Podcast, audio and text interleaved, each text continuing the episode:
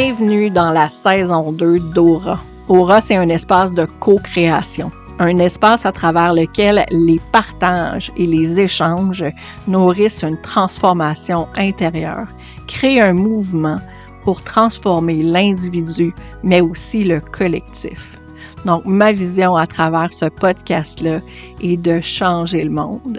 Rien de moins. Bonne écoute.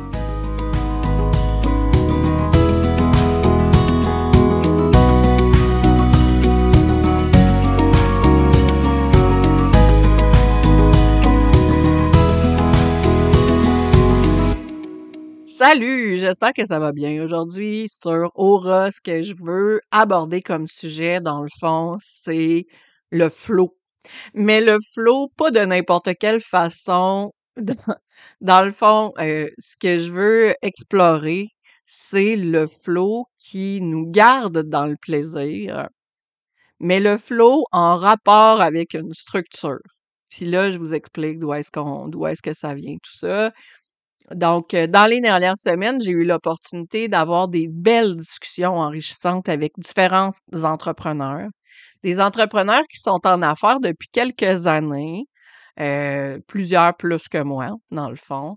Euh, des entrepreneurs qui ont un solide bagage d'expérience dans différents milieux. J'ai aussi eu l'opportunité de lire et relire les Jinkies, et euh, Keys, à travers lesquels il y a une affirmation qui m'a vraiment marqué de Richard Rod et ne me demandez pas dans quel gène c'était, je ne m'en rappelle pas. Mais ce que ça disait essentiellement, c'est que pour supporter le flow, ça prend un cadre minimal. Donc, s'il n'y a pas cette espèce de cadre-là, l'air si on veut, l'air ou l'eau, là, je sais pas, euh, on, imagine ça comme on veut, le fluide, qu'est le flot, ça va un peu n'importe comment d'une façon désorganisée, donc il n'y a pas de direction. Et là, je vais donner des exemples. Donc, je suis atypiquement parfaite, existe depuis maintenant six ans. À l'origine, c'était un blog au moment où le blog est né, ma vie elle-même était extrêmement chaotique. Je sortais où j'étais en pleine dépression. J'avais euh, trois enfants à la maison. Mon mari n'était pas euh, présent d'une façon constante euh, à tous les jours, de façon quotidienne. il était là vraiment à, à l'occasion, peut-être une semaine par mois au total. On avait vraiment une réalité familiale atypique, d'où atypiquement parfaite. J'étais prise à quelque part entre les rendez-vous, la garderie, le transport, puis un bébé qui faisait pas ses nuits. Et quand j'ai démarré atypiquement parfaite, ça devenait pour moi un espace où je pouvais communiquer ma réalité de maman, mes ressentis de maman, autant mes bons coups que ma culpabilité, que mes incertitudes.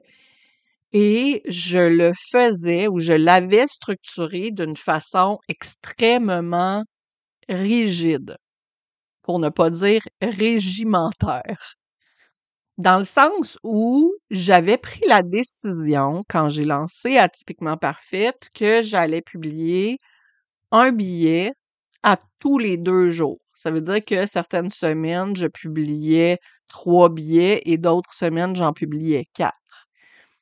C'était ça. Il n'y avait pas de ah, ça me tente pas. Il y avait pas de peut-être que je pourrais passer une journée. Il y avait vraiment cette structure-là. Et j'avais aussi une liste de sujets que j'organisais de façon à que ce soit plus facile à gérer pour moi. Donc, si je parlais d'organisation familiale une journée, le lendemain, je parlais pas d'organisation familiale. Je parlais d'émotions, disons, ou je parlais d'une lecture que j'avais faite. Et ça s'insérait comme ça d'une façon régulière. Fait si le 3 mai, c'était une lecture, ben, dans mon dans ma routine, je ne pouvais pas déroger à ça. Je ne pouvais pas prendre la décision de changer cette euh, planification-là. Jusqu'au jour où j'ai été confrontée justement à cette rigidité-là, il est arrivé quelque chose, il y a un billet qui sortait en même temps que d'autres choses chez quelqu'un que je connaissais et on a eu une discussion. Puis là, je lui ai dit, ben non, la planification est faite, ça sort aujourd'hui, ça sort aujourd'hui, c'est tout, là. Je veux dire, on n'est pas euh, dans le même euh, créneau, euh, il n'y a pas de compétition là, tu sais. Et cette discussion-là m'a amené à conscientiser toute ma rigidité, toute la rigidité de ma structure qui ne laissait pas de place au flot. En fait, ce n'était que structure à ce moment-là. Et de conscientiser que j'étais rigide a fait en sorte que j'ai euh, retravaillé mon approche. Et là, sans dire que je suis tombée dans l'autre extrême, j'ai fait un méchant tri dans ce que je faisais. Je me suis reconnectée à moi-même. En fait, c'est ça qui est arrivé. C'est je me suis demandé, OK, ça, est-ce que ça m'apporte du plaisir ou ça m'apporte de la lourdeur? Un peu comme Marie Kondo, tu sais. Puis finalement, j'ai trié, j'ai éliminé, j'ai éliminé encore pour qu'il y ait plus de il y ait plus autant de rigidité. Qu'il reste ce qui était cohérent à ce que je voulais apporter. Quand j'entends des entrepreneurs d'expérience parler de flow, ou parler des gens qui sont dans le go with the flow. Ce que j'entends de leur perception, c'est des gens qui sont là pendant un certain temps, disparaissent pendant un certain temps, reviennent quand ils ont le goût. Donc, le go with the flow, quand on entend parler certaines personnes de ça, ça pourrait ressembler à quelqu'un qui n'a aucun cadre. Donc, ce sur quoi cette personne-là se base pour prendre ses décisions dans le flot, c'est ce qui existe déjà, c'est-à-dire le passé, et ce qui est donc le présent. Le défaut de, du go with the flow total, c'est qu'il n'y a pas de vision d'avenir qui permet d'avancer vers cette destination-là qu'on vise. Donc, c'est, la problématique d'un go with the flow absolu, c'est d'avoir zéro vision à moyen ou long terme. Je parlais justement avec Geneviève Paré sur l'épisode sur le matériel et on, échangeait ensemble par rapport au fait que est-ce qu'une entreprise c'est féminin ou masculin, puis c'était drôle, tu sais, dans son exemple, puis elle, elle, euh, s'appuyait sur le fait que justement l'énergie féminine est là pour préserver la vie et faire, à mener à maturité des enfants, si on parle du, du rôle très, très, voyons, ancestral de, de, de, la, du, du, sexe féminin, ce serait de faire grandir un enfant dans son ventre et de s'en occuper jusqu'à maturité. Donc, dans l'entrepreneuriat, de façon très, très, très stéréotypée, on s'occupe de mener un projet à maturité. C'est ça le rôle de l'entrepreneur d'une certaine façon. Je trouve que son image est très intéressante à ce sujet-là. Donc, dans le go with the flow absolu, il n'y a pas de place pour la vision du futur Parce qu'il y a pas de il y a pas le cadre nécessaire sur lequel s'appuyer. On se laisse distraire très, très, très facilement par ce qui est dans le présent. Donc c'est plus difficile de supporter une croissance vers le futur. Mais entre le flow puis la rigidité, il y a quelque chose qui existe dans toutes sortes de nuances, dans tout un spectre de nuances. Il y a des gens qui viennent vers moi puis qui disent Karine, t'es tellement constante. Puis c'est vrai. Tu sais, si je regarde mes publications sur les réseaux sociaux, il y a cette espèce de constance-là. Le mercredi, c'est toujours le Q&A. Le, euh, le lundi, c'est mon infolettre. Le, le lundi, c'est la publication euh, des, euh, de l'énergie de la semaine sur Instagram. Puis c'est aussi le samedi, ma publication du samedi. Ça fait à peu près deux ans que j'ai cette constance-là. Puis c'est comme un rendez-vous. Puis euh, pour moi, c'est plus facile de faire ma planification de contenu dans un certain cadre comme ça. Puis ça me donne de l'espace pour créer d'autres choses. Il y a des entrepreneurs qui vont dire, par exemple, construis une offre solide, vends-la, vends-la, vends-la, vends-la jusqu'à ce qu'elle se vende toute seule. Et je n'ai pas ça. je, n'ai pas ça dans ma dans mon euh, écosystème. Ce que j'ai comme constance, ce sont les publications sur Instagram. Et à côté, le fait d'avoir cette constance-là dans les publications sur Instagram me permet d'être dans le flow ailleurs, me permet de créer du renouveau ailleurs, d'innover, de lancer des nouvelles choses qui vont servir. L'année passée, j'avais écrit un euh, manifesto. J'avais écrit un manifesto pour me connecter à ma vision profonde du futur. Cette vision-là, à quoi elle sert ultimement? Elle sert à donner un sens à mon mouvement, à donner un sens aux actions que je pose. Si je veux promouvoir l'expansion des femmes la mmh, pas l'égalité nécessairement, mais l'équité entre les différentes les différentes personnes de la société. Que tout le monde ait une certaine, un certain espace pour prendre de l'expansion. Mais si je veux ça, quelle action je vais faire aujourd'hui dans mon écosystème d'action? Qui vont me permettre d'avancer un peu plus vers ça. Qu'est-ce que je mets en place pour y arriver?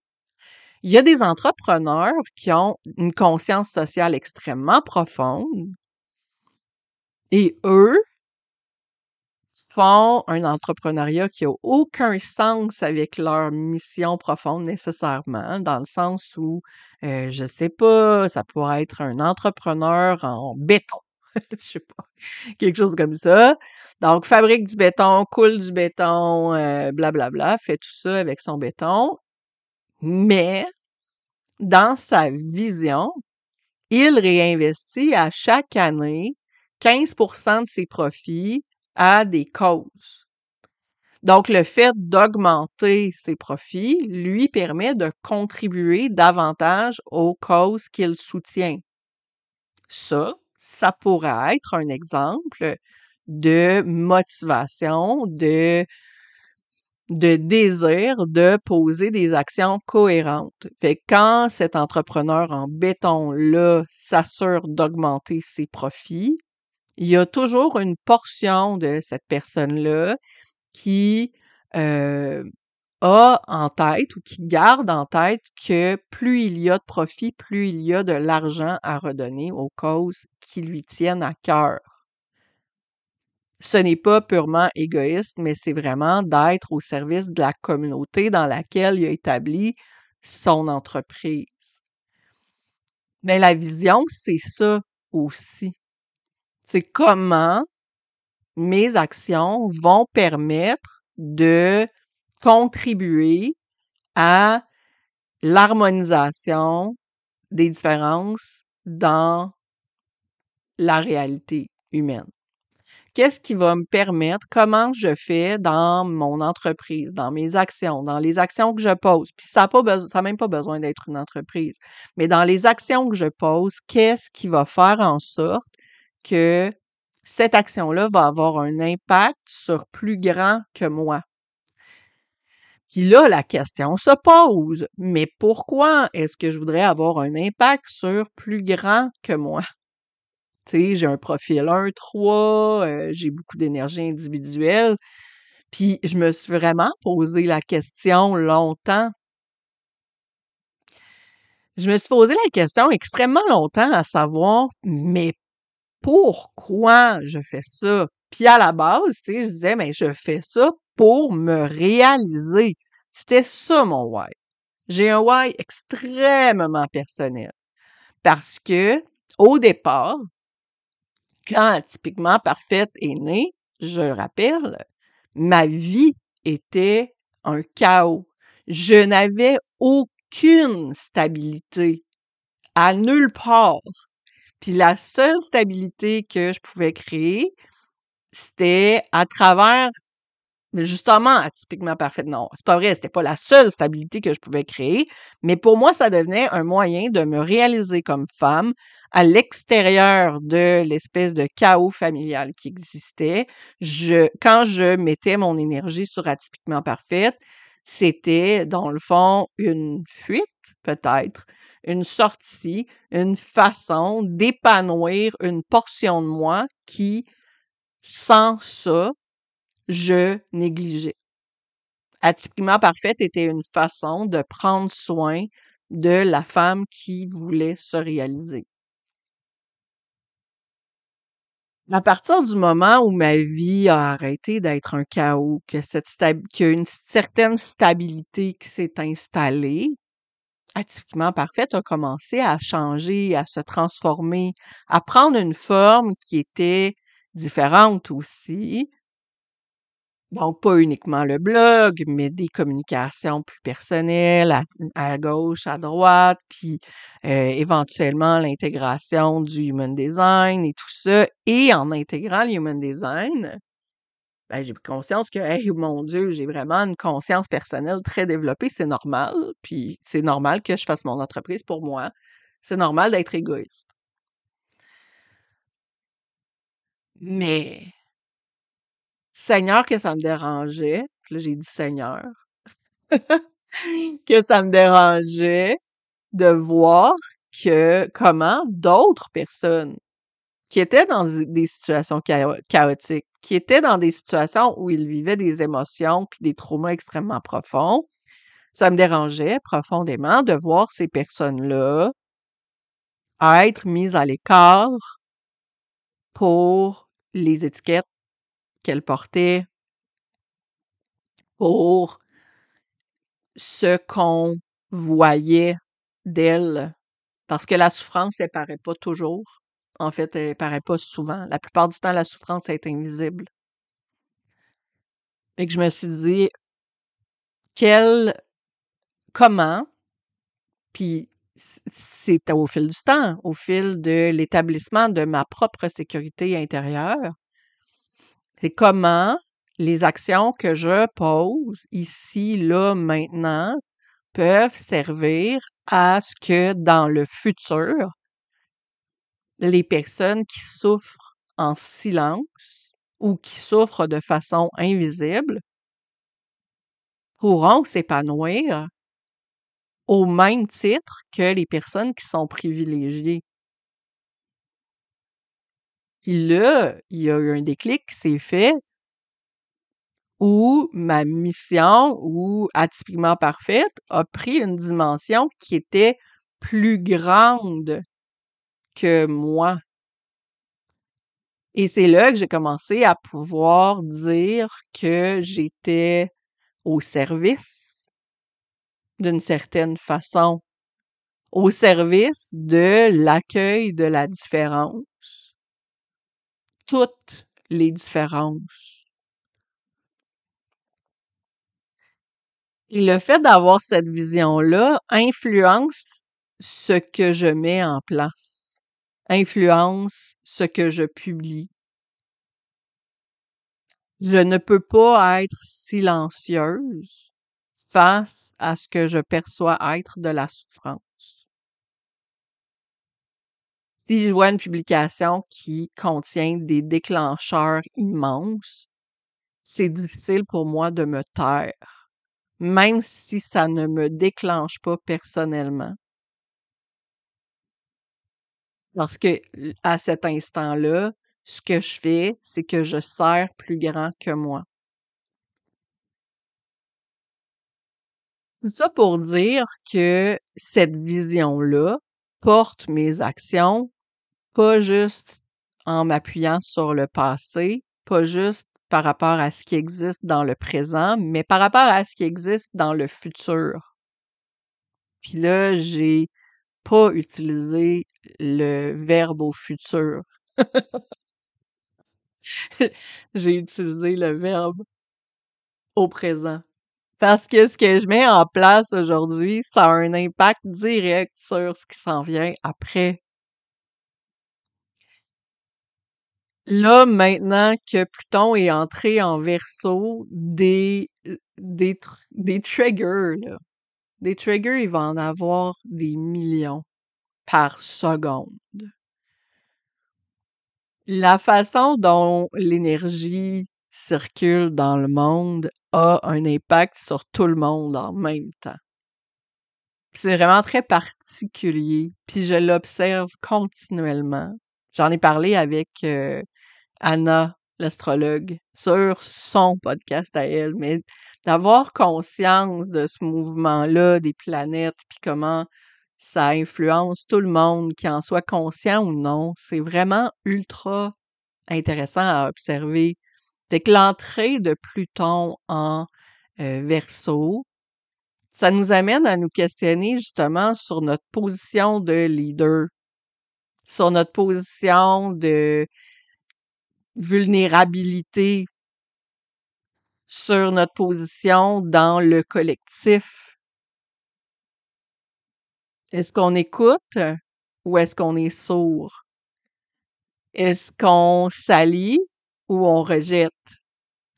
Est-ce qu'on... Il y a toujours ces, euh, profondes dualités-là qui amènent une, euh, une connexion aux émotions extrêmement intense, puis en même temps qui amènent une transformation intérieure extrêmement intense c'est difficile quand, à partir du moment où tu ouvres ta conscience, c'est difficile de revenir en arrière.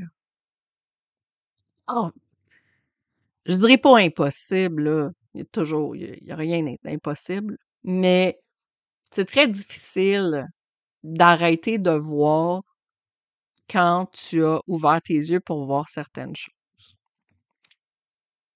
Donc, pour qu'on ressente du plaisir, il faut d'abord apprendre à connecter avec soi. Apprendre à connecter avec ce qui nous fait ressentir une sécurité intérieure.